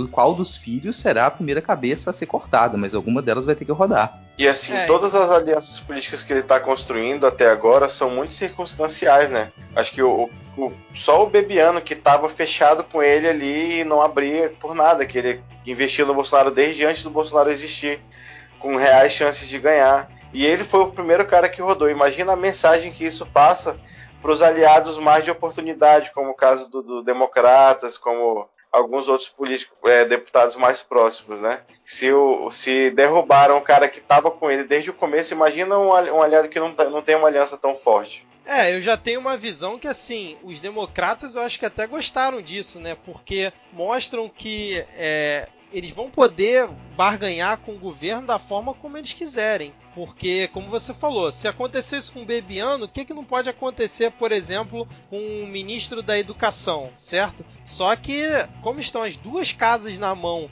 é, do Democratas, por mais que o Bolsonaro tenha é, também cumprido uma promessa dele de formar um ministério não negociando direto com as legendas, negociando com as bancadas temáticas ou especificamente com cada pessoa, no fim das contas, tanto o Alcolumbre quanto o Rodrigo Maia são do DEM. E até onde eu sei, eles respeitam a hierarquia ali do partido, né? Se o DEM começar a ver que, porra, os filhos do Bolsonaro que estão mandando ali no pai, que fazem derrubar ministro, que ficam impactando em agendas importantes do governo, a chance de rolar uma sabotagem interna ali deles, cara, não custa muito. A, a gente sabe que o pavio é bem curto, né, pra, essas, pra essa galera começar a soltar umas pauta bomba. Tanto que, tipo, semana passada já votaram contra aquele decreto do Mourão que ampliava né, é, a quantidade de funcionários para poder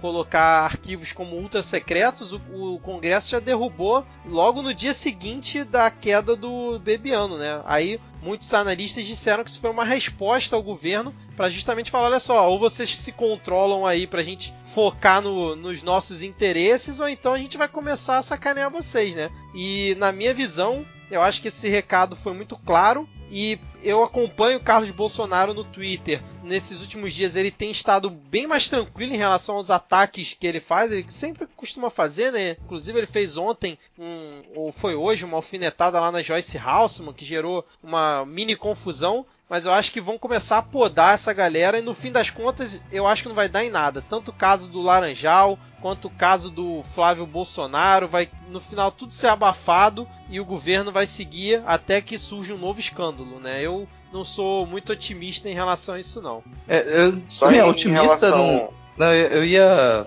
pontuar esse, esse, caso do Laranjal aqui. Não, é só. É, antes de mudar para o tema do Laranjal, só falar um pouquinho sobre a questão do recado do, do Democratas que o Bolsonaro realmente conseguiu montar o ministério né, no primeiro escalão sem indicações políticas muito claras. Mas agora o, a base aliada dele está querendo, tá loteando o segundo, terceiro escalões do, do, dos ministérios, das, das autarquias, das empresas públicas, né? Então esse, esse, essa derrubada aí do decreto do Morão também foi um recado para isso, dizer, olha, está é, na hora de começar a distribuir esses cargos aí nos estados, nós estamos precisando né, colocar nosso pessoal, então presta atenção no que você está fazendo. Sim. É, eu penso que se ele não consegue fazer isso, se ele vai entrar, se ele entrar em alguma, algum desacordo ali, em alguma contradição, eu acredito que isso realmente pode afetar o, o governo. E para mim esse é o caso do, do Laranjal, assim. Esse é o caso do escândalo dos laranjas, que ele não tomaria as proporções que ele tem tomado, ele não entraria num foco tão firme se não fosse essa é, a declaração ou a confusão armada pelo Carluxo. Assim. Se não entraria em foco. A, aquela declaração, a confusão que ele, que ele arranjou com o Bebiano e a liberação desses áudios trouxe à tona uma, uma situação que ela já estava sendo investigada, já estava de olho nisso, mas a imprensa não tinha caído em cima ainda. Então, Sim. Se a gente pensar o que, que, que, que o Bebiano tenta explicar de modo muito didático, muito paciente para o Bolsonaro, para o presidente Bolsonaro, para o capitão, capitão, só faço bem, só fiz o bem até aqui. Vou te explicar com todas as palavras como é que funcionou a sua própria campanha que pelo visto você não sabe. eu tava como eu, Bebiano, tava como presidente da Nacional a Comissão Nacional de Campanha. Chegava o pedido para mim de verba de campanha, eu liberava a verba de campanha, mas quem fazia o pedido da verba de campanha era, era a estadual. A estadual é regional. Eles faziam pedido de campanha. Qual o problema disso? Ele colocou em foco nomes que até então ninguém se atentava para quem é. Então, quem é? Marcelo Álvaro Antônio. O Marcelo Álvaro Antônio, que é o ministro do turismo até agora, ele não estava em foco. Ninguém lembrar quem ele era tava quietinho lá na pasta é, dele, né? Ensaiaram, é, ensaiaram o Laranjal com ele, mas também abafaram e depois, por causa do Bebiana, que voltou à tona, mas assim, Sim. o nome dele continua relativamente intacto. É. Não, e, a, e aí a estratégia parece ter sido bem orquestrada, porque Bebiano também naquela entrevista para Jovem Pan jogou o Bivar é, aos porcos, né? Sim. Só que o Bivar é deputado, então ele tem foro privilegiado. Então, tipo assim, vamos botar um outro nome aqui, mas um cara que é é mais fácil da gente blindar, talvez. Ou então, cara, esses caras são tão desorganizados, é, é- é uma coisa tão maluca essa junção de pessoas que formam o governo Bolsonaro que realmente pode ser que esteja um atirando no outro pra ver que assim, ó, eu não vou cair aqui não. Se for cair, cai lá fulano primeiro porque eu vou manter aqui em pé. Tipo, não tem um senso de unidade nem pra eles acobertarem a própria confusão que eles arrumam, né? Às vezes me dá essa impressão também que não é tão orquestrado assim, sei lá. Não, eu não vejo orquestração nenhuma, assim. Pra mim isso tá, é, continua no, no estilo pão com, com leite condensado. Assim, eu não sei se quem tá ouvindo pescou a- essa estrutura, o que, que significa esse escândalo dos laranjas, mas isso pode é, se alastrar realmente pelo governo e enfraquecer não só o PSL, mas outros partidos que estavam próximos do PSL nessas chapas estaduais, o que vai refletir na possibilidade de indicação de cargos pelo Bolsonaro. Então você começa a amarrar o governo e a retirar essas figuras que elas se elegeram pela onda Bolsonaro na, na última eleição. Elas não vão poder assumir cargo, elas estão dentro desse, desse esquemão e esses cargos eles vão ter que ser direcionados para quem já estava ali. Então você faz com que o governo, a chegada do Bolsonaro não mude praticamente nada aquelas propostas assustadoras e a grande articulação que o governo teria por ter maioria na Câmara, ela começa a ser soterrada. Então, um pequeno escândalo que ele pode ter algumas consequências ali dentro da- das decisões possíveis, né? Você pode ou não formar uma maioria dependendo de quem você é, da palavra de quem você pode confiar. Então, para quem não, Exatamente. E aí Eu- as- a- essa, essa falta total de, or- de, de alguém que orquestra, né? Você vê no próprio, no próprio- dentro do próprio partido, né? Que o, o Bolsonaro indicou um cidadão lá para ser o líder do PSL na Câmara. Ele convocou uma reunião e nenhum deputado apareceu. né? Então Isso. não tem ninguém coordenando o hospício, né? Trancaram, trancaram e, e jogaram a chave fora e não ficou uma enfermeira lá dentro para dar uma, uma fiscalizada, tá? Uma coisa maluca. Né? Exatamente. E aí vamos, vamos seguir aqui. é, vamos pincelar rapidamente aqui como é que vocês viram é, a posição do governo em relação às tragédias e a questão aí do cenário externo, principalmente da, da Venezuela. É, como é que vocês enxergaram? Eu confesso que, tipo assim, em Davos eu achei que foi um desastre ali o, a fala do Bolsonaro, porque foi ridículo. A grande chance de vender o país para trazer investimento e tal, o cara faz aquele papelão. Em relação lá na crise de segurança lá no Ceará, para mim ele não fez nada demais, porque só mandou a Força Nacional, assim como já ocorreu em outros governos anteriores, tipo, não teve nenhuma. Fez o padrão, né? Não, não fez nada absurdo. É, teve aquela patacada lá do da prisão do Batiste, que ele tentou fazer isso como marketing do governo, e que tipo assim, no final das contas foi mérito ali. É, foi mérito da Bolívia, tipo assim, foda-se o Batiste, né? Grande merda. E teve a- o crime lá de Brumadinho, que ele foi lá. é, eu até achei é, uma atitude interessante ele ter ido lá no dia seguinte, sobrevoado de helicóptero. Não que ele fosse resolver alguma coisa, mas assim, é, como um símbolo, eu achei que foi uma coisa. É, uma mensagem legal que ele passou, mas assim, das ações do governo, a- a- aquela questão de trazer a galera de Israel, achei tipo assim, uma coisa totalmente bizarra e tipo do nada que surgiu isso. Também não vi nenhum movimento extraordinário que ele fez, Pra mim também foi uma coisa padrão. E agora tem a questão da Venezuela que é, para mim, o Brasil está sendo lacaio dos Estados Unidos e querendo mexer num vespeiro que até então a gente, tipo, não tinha tanta necessidade de ficar se intrometendo nas questões lá da Venezuela, né? Não sei como é que vocês veem todos esses pontos aí. Falei bastante coisa aqui, né? Com É, relação a essa, essas crises, assim, eu acho que voltando à comparação com o Donald Trump, a gente vê a ausência total de, de noção assim dele, né? Do- de não, não, não ter aquela figura presidencial, aquela pessoa que lidera, né, que no momento de crise ele vai ser um ponto ali de equilíbrio dentro do governo. Não, ele é só. é- é- impressiona como ele é um brasileiro médio, tão médio assim. Ele não tem nenhuma postura, nenhuma mensagem que ele, que ele deu. Né, deve, deve ter tweetado alguma coisa, mas sei lá. Um, um crime da- das proporções de Brumadinho é uma coisa pro presidente ir pra, para TV, dar uma declaração, mas assim, assim como o Trump só quando se mete a falar desse tipo de coisa lá nos Estados Unidos só fala merda, o Bolsonaro nem tá falando. Então realmente a, a fica marcada a ausência de postura nesses casos assim. Eu tendo a concordar também, a falar algo similar, que é, me parece muito aquele é, aquela figura às vezes que tá vendo uma briga acontecer e o máximo que ela faz é levantar o celular para filmar, sabe? Ela, ela, não intervém, ela não realmente tem uma, nenhuma atitude. Isso para mim reflete o fato de que não, não houve a construção de um plano de governo. Então você bate muito na tecla da segurança durante a campanha, mas você não tem um plano de segurança. E aí você pensa, vou fazer uma intervenção federal no Ceará, mas espera, qual o plano de segurança que você vai, vai executar? Você não tem plano porque não houve um trabalho de inteligência ali, a Luabin. Não teve esse plano. Então, você, como você não tem investigação, você não tem inteligência, você não consegue atuar. Você fica de mãos atadas e você vai sempre tentar transformar isso em mais uma peça de campanha. Eu bato muito nessa tecla. Uma das coisas que pode fazer com que esse governo ele não se sustente é o fato dele continuar em campanha. Vai tentar usar o esquema Trump aqui e o Brasil não é os Estados Unidos. Você não vai conseguir se manter é, em campanha durante os quatro anos. É, eu vejo. Sobre de... o que você falou aí de estar tá sempre em campanha, só um comentário bem rápido.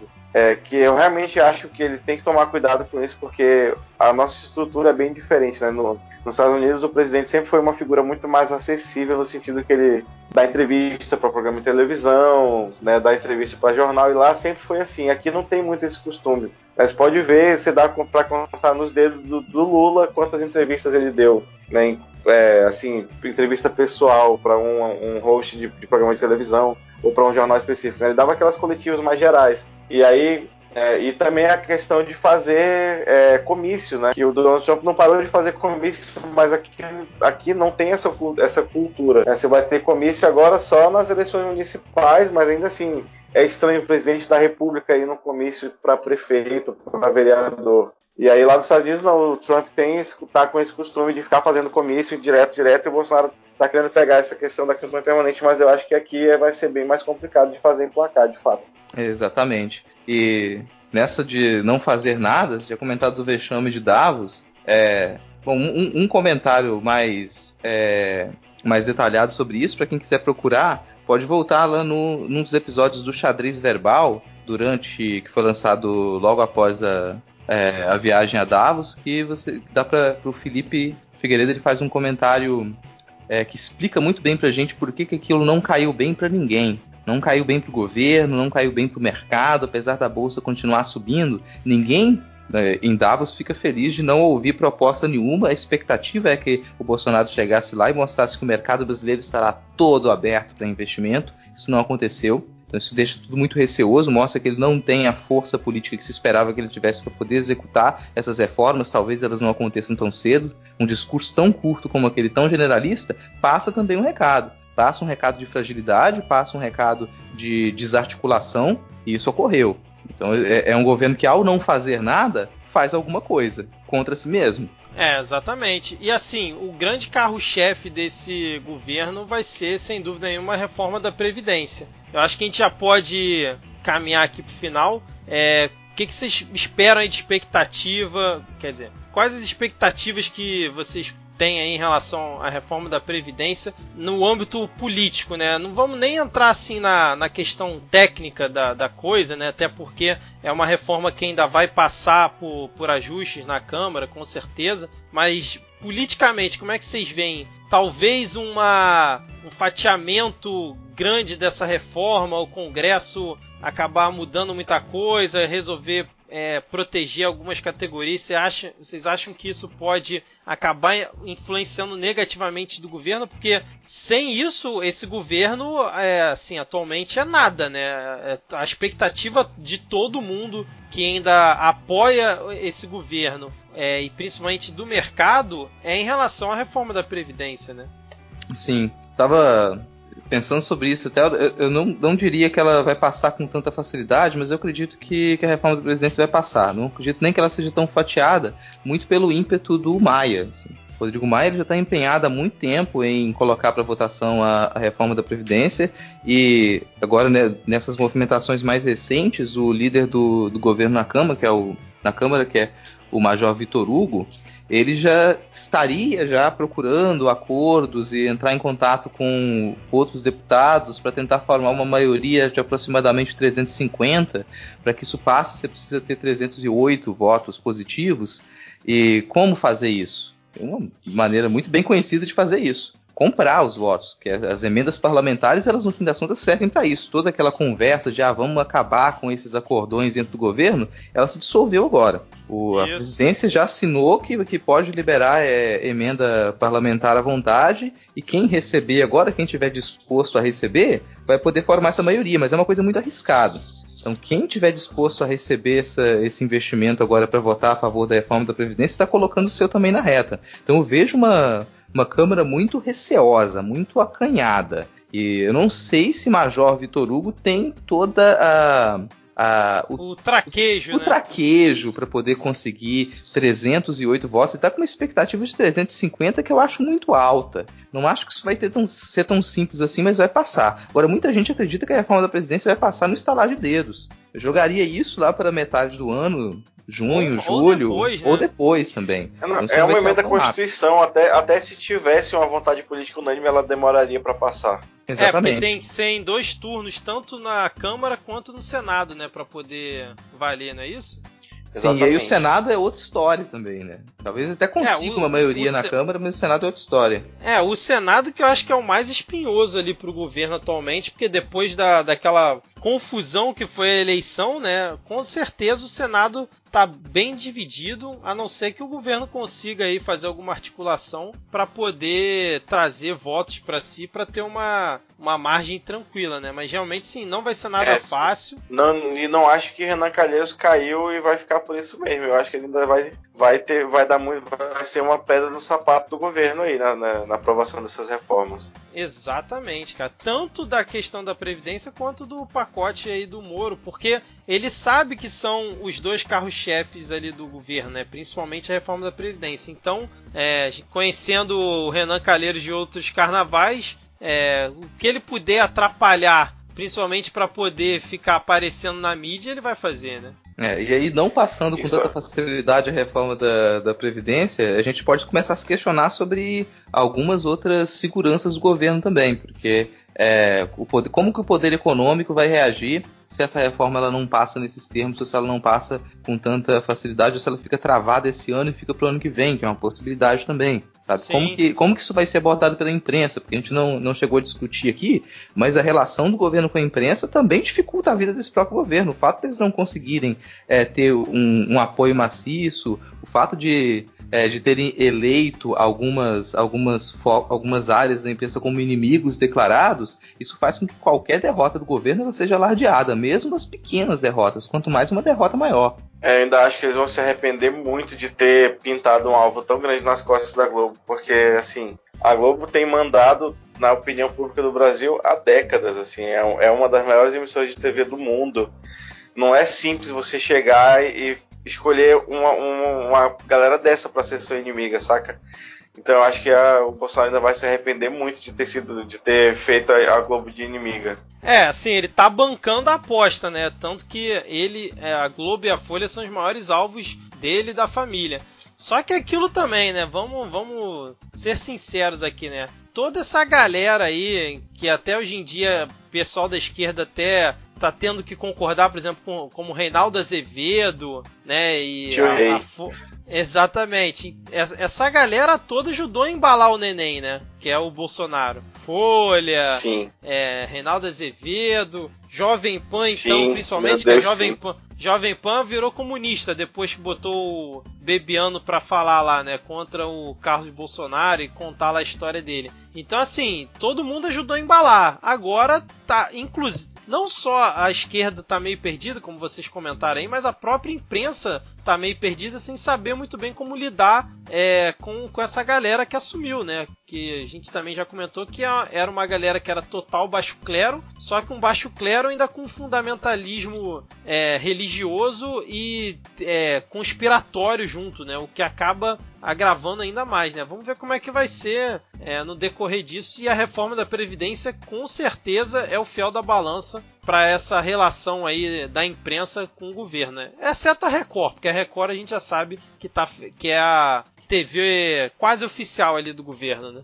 É, já, já virou TV é, oficial, o SBT também tá política, nessa linha. É, o SBT que lançou logo depois da eleição, né? Ame ou deixe.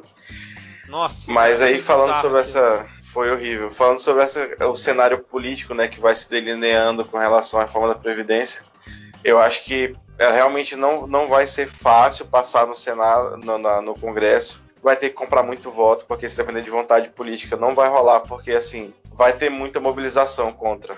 Né? Agora, dia mês semana passada, acho que dia 19 e dia 20, teve reunião das centrais sindicais em São Paulo e no Rio, né? E gente que estava brigada há décadas, gente que e foi muito do governo do PT e assim dentro da esquerda tem muita cisão, né? Muita muita briga, mas assim a galera tá tentando deixar um pouco de lado essa briga para se reunir em torno em torno da, da defesa da previdência. Eu acho que vai ser um um calo no sapato também a isso aí. Então acho que vai ter muita mobilização na rua, vai ter muita mobilização em Brasília, vai ter muita pressão nos parlamentares também, dessa galera que tem contatos. Né? É, então, além da falta de traquejo né, do, do, do, governo, não tem ninguém lá que seja um grande articulador que vá saber né, juntar os interesses de gregos e baianos. Ainda tem a questão da, que assim vai ter luta, vai ter muita luta contra a reforma da previdência. É, mas assim, se uma coisa a gente não tem que admitir que o governo foi esperto, como vários outros governos fazem, que é passar a reforma da previdência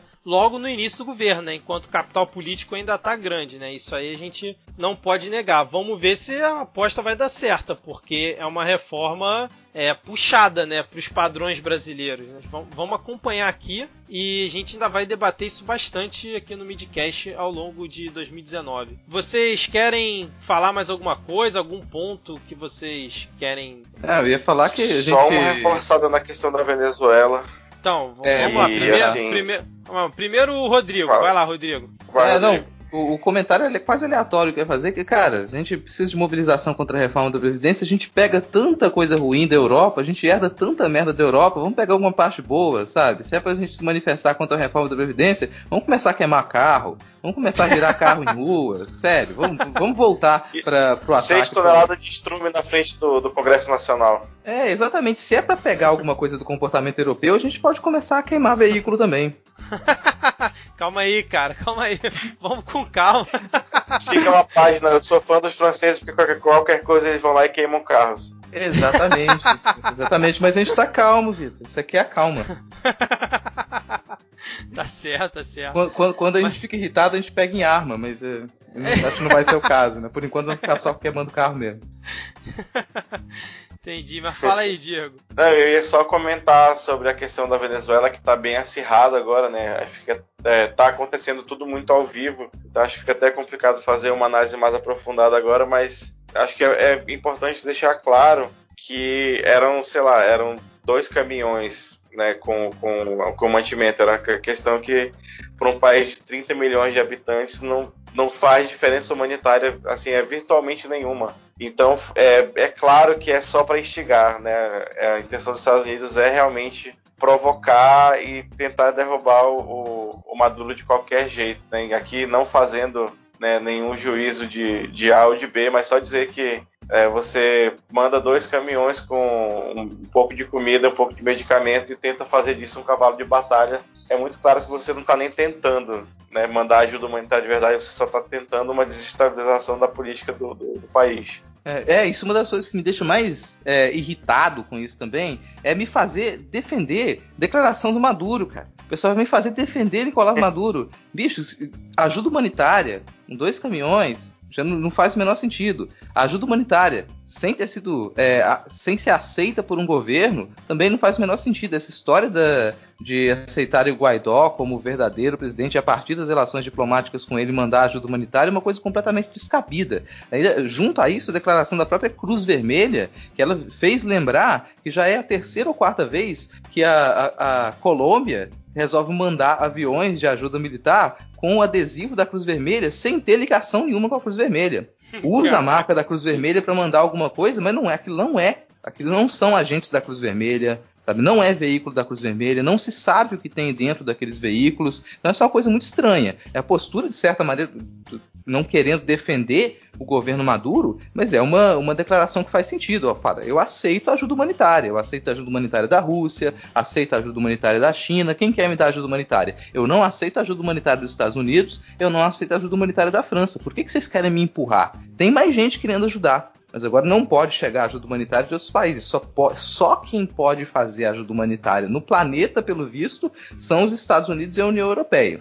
Isso soa muito estranho, sabe? Você vai fazer ajuda humanitária com um país com o qual você não tem relação diplomática? Sabe? Essa... É complicado, é complicado. É, complicadíssimo. Claramente foi uma forçação de barra ali dos dois lados, né? E assim, como é, até teve um episódio do Segue o Fio, que é um formato novo aqui do Midcast, né? Uma thread do Lucas Bert que a gente materializou aqui em podcast. É, não dá para ser binário nesse assunto, né? Não tem mocinho e vilão nessa história, né? Você tem que realmente procurar analisar os dois lados, saber que tem merda dos dois lados e assim tentar ser minimamente racional quando você analisa essa, essa situação, mas que claramente essa questão da ajuda humanitária e tal foi uma forçação de barra, isso aí tá claríssimo, né? Agora, aquela história, né? Sem entrar no mérito se é o correto ou não, porque no fim das contas é, a gente está falando de pessoas que estão realmente passando necessidade, é, estão com dificuldades de se alimentar, de, de viver mesmo lá na Venezuela e é, acaba quem sofre é justamente a população, né? No fim das contas, né? toda crise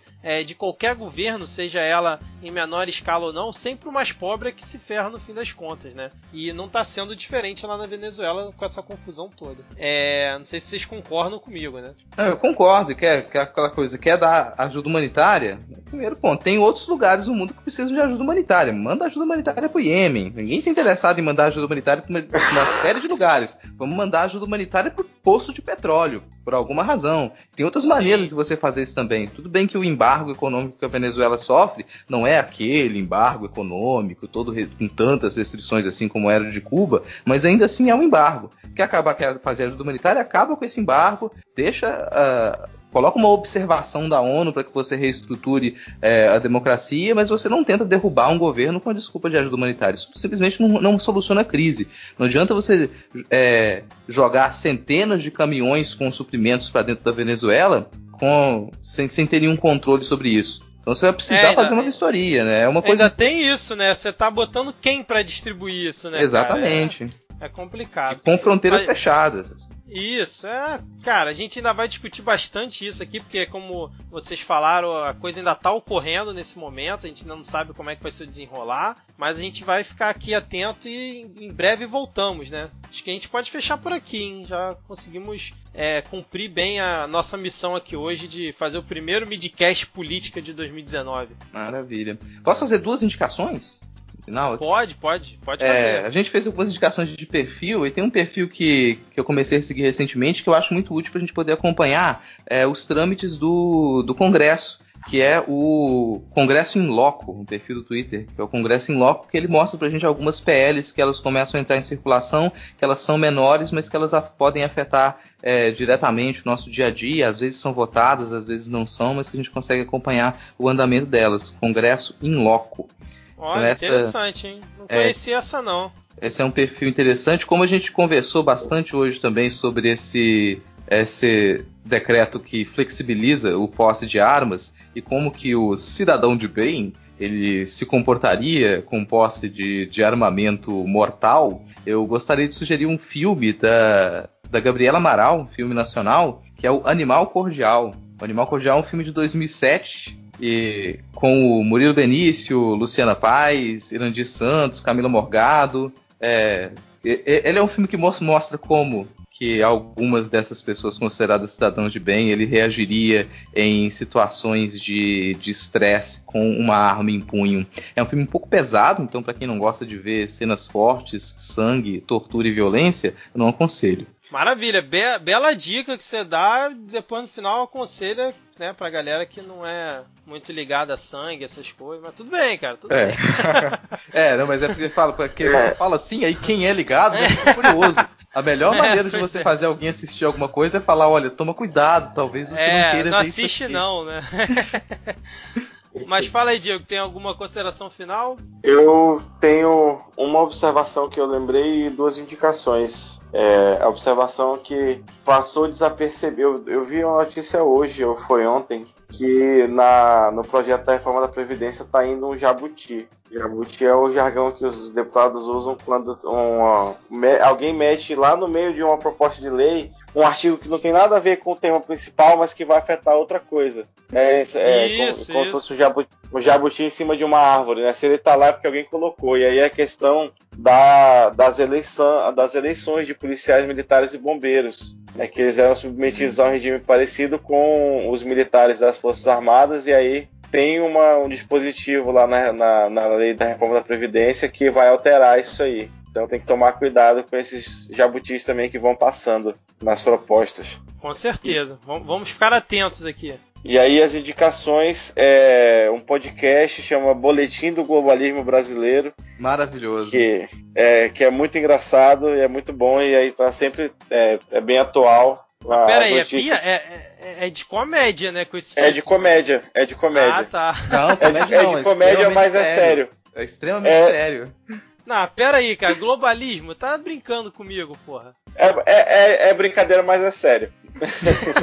é o melhor resumo. Fiquei curioso agora. Boletim do globalismo político, é isso? É, É o Ernesto brasileiro. Araújo que, que faz isso? É, é, o Twitter dele é arroba boletim B. Aí tem no SoundCloud lá. Aí eu vou, vou mandar o link depois direitinho aqui. Caramba, E- cara, tô vendo aqui, três episódios já tem, né? E por último é um podcast gringo aí pra quem né, consegue consumir, chama é, Revolutionary Left Radio. Eu vou deixar o link aqui do episódio que eles fizeram sobre a Venezuela, que é uma entrevista com um repórter que estava lá na Venezuela, que entrou infiltrado, que quase morreu por lá. Então é um relato bem interessante né, do que está acontecendo ao vivo lá no, na Venezuela. E é isso aí. Maravilha, então, senhores. Queria agradecer imensamente a participação de vocês. Espero que vocês tenham gostado. É, Vamos ver se a gente consegue manter essa regularidade, de pelo menos ter um episódio aqui mensal. É, a gente debatendo o resumo político que ocorreu ali no mês anterior. E espero que os ouvintes tenham gostado. Vocês e espero que vocês tenham gostado aqui de participar também, né? Não, muito bom. Obrigado aí pelo convite. Foi um cara, foi um prazer, assim, eu agradeço bastante. É, é, é realmente um prazer ficar até o início da madrugada discutindo política, pistolando, reclamando e se inteirando do- dessa, dessa maravilha, esse pupurri de baixaria que é o novo governo brasileiro. Mas, por favor, cara, sem queimar carros por enquanto, hein? Vamos manter. Vamos, vamos manter a linha por enquanto.